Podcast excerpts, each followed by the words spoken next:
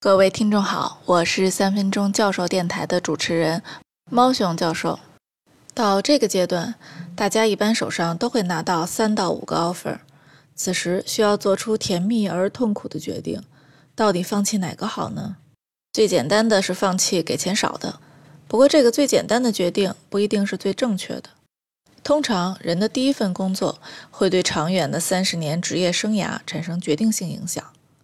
试想，你作为资方，是会聘用一个在微软研究院有五年研发工作经验的人选呢，还是会雇佣一个在东方不败科技公司工作五年的人选？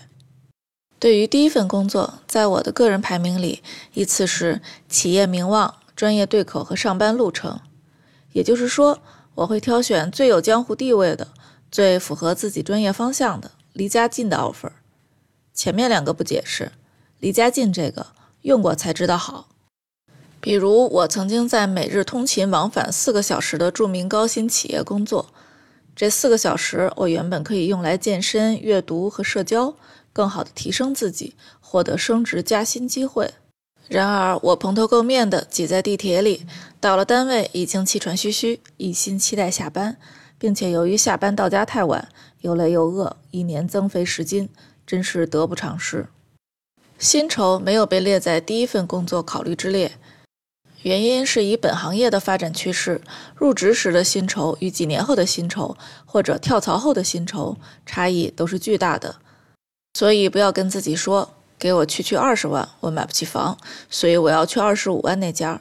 几年后，你的二十万也许就会变成一百万，而二十五那个可能龟速前进。对于年过四十五岁的要跳槽的同志，建议仅考虑薪酬，其他条件一律不用考虑。因为到了这个年纪，如果是超级职场明星，那挖角的企业自然会替你考虑和解决大部分困难。如果还是一线马仔，这可能是最后一份职业，因此需要考虑的是如何存够养老钱，体面退休。其实，职场三十年，所遇所见，绝非区区几节课就可以讲完。在每个人生转弯处，大家都会做出自己的选择。唯愿大家都能如愿以偿，随遇而安。引用于老师的一句话：“在绝望中寻找希望，永不言败。”有任何问题，请联系猫熊教授。明天见。